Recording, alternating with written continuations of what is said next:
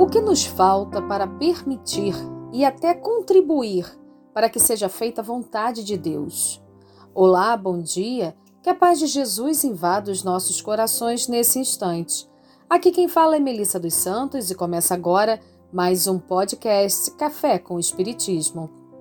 Hoje iremos ler a última reflexão da quarta parte do livro Pai Nosso.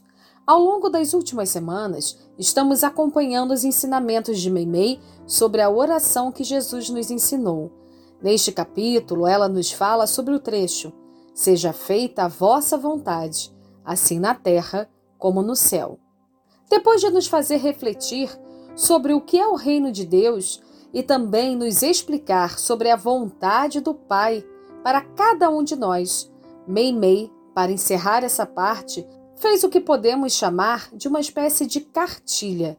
De um lado, ela coloca o problema e do outro, o que podemos fazer nessas situações para que a vontade do Pai se faça em nossas vidas e no mundo.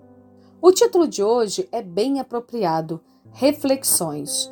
Vou ler pausadamente cada frase para que possamos realmente refletir e trazer para as nossas vidas buscando uma identificação com as situações propostas por Meimei e com as soluções que precisamos buscar. Meimei diz assim: Podemos discernir a vontade de Deus em todas as situações. No sofrimento é a paciência. Na perturbação é a serenidade. Diante da maldade, é o bem que auxilia sempre. Perante as sombras, é a luz. No trabalho, é o devotamento ao dever. Na amargura, é a esperança. No erro, é a corrigenda. Na queda, é o reerguimento. Na luta é o valor moral. Na tentação é a resistência. Junto à discórdia é a harmonia. À frente do ódio é o amor. No ruído da maledicência é o silêncio. Na ofensa é o perdão completo. Na vida comum é a bondade em favor de todos. Por último, Meimei ainda traz um poema. Abre aspas.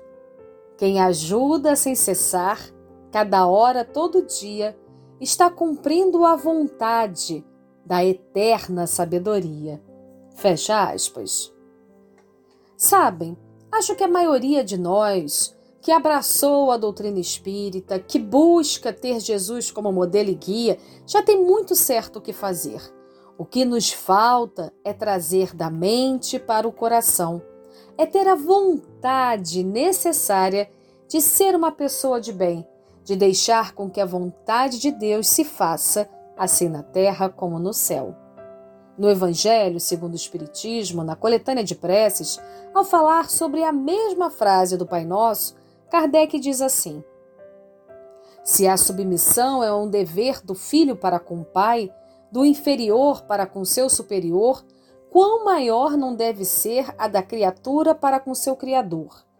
Fazer a tua vontade, Senhor, é observar as tuas leis e submeter-se sem queixumes aos teus decretos. O homem a ela se submeterá quando compreender que és a fonte de toda a sabedoria e que sem ti ele nada pode. Fará então a tua vontade na terra, como os eleitos a fazem no céu. A vontade de Deus muitas vezes nos tira da zona de conforto que falsamente acreditamos está favorável a nós ou até mesmo temos medo de mudar.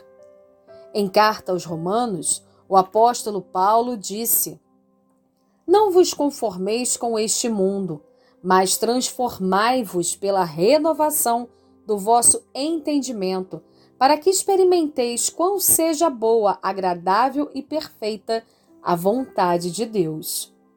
E sobre isso, o Espírito Emmanuel, no livro Palavras de Vida Eterna, psicografia também de Chico Xavier, completou. A fé ilumina, o trabalho conquista, a regra aconselha, a afeição reconforta e o sofrimento reajusta. No entanto, para entender os desígnios divinos a nosso respeito, é imperioso renovar-nos em espírito, largando a era do conformismo que se nos agarra no íntimo, alentada pelo adubo do hábito, em repetidas experiências no plano material. Recebamos o auxílio edificante que o mundo nos ofereça, mas fujamos de contemporizar com os enganos do mundo, diligenciando burilar-nos cada vez mais, porque educação conosco é clarão no âmago da própria alma, e por muito brilhemos por fora, no jogo das ocorrências temporárias da instância física, nada entenderemos da luz de Deus que nos sustenta a vida sem a luz em nós. Que tenhamos a coragem necessária para fazer esse movimento de ter a vontade e, imbuídos dela, termos a disciplina, disciplina, disciplina, para permitirmos brilhar a nossa luz, deixando que a vontade de Deus se faça tanto na terra como no céu, contribuindo cada um de nós com o nosso cadinho na elevação do bem de nós mesmos e de todos ao nosso redor. Que assim possa ser. E até o próximo podcast Café com Espiritismo.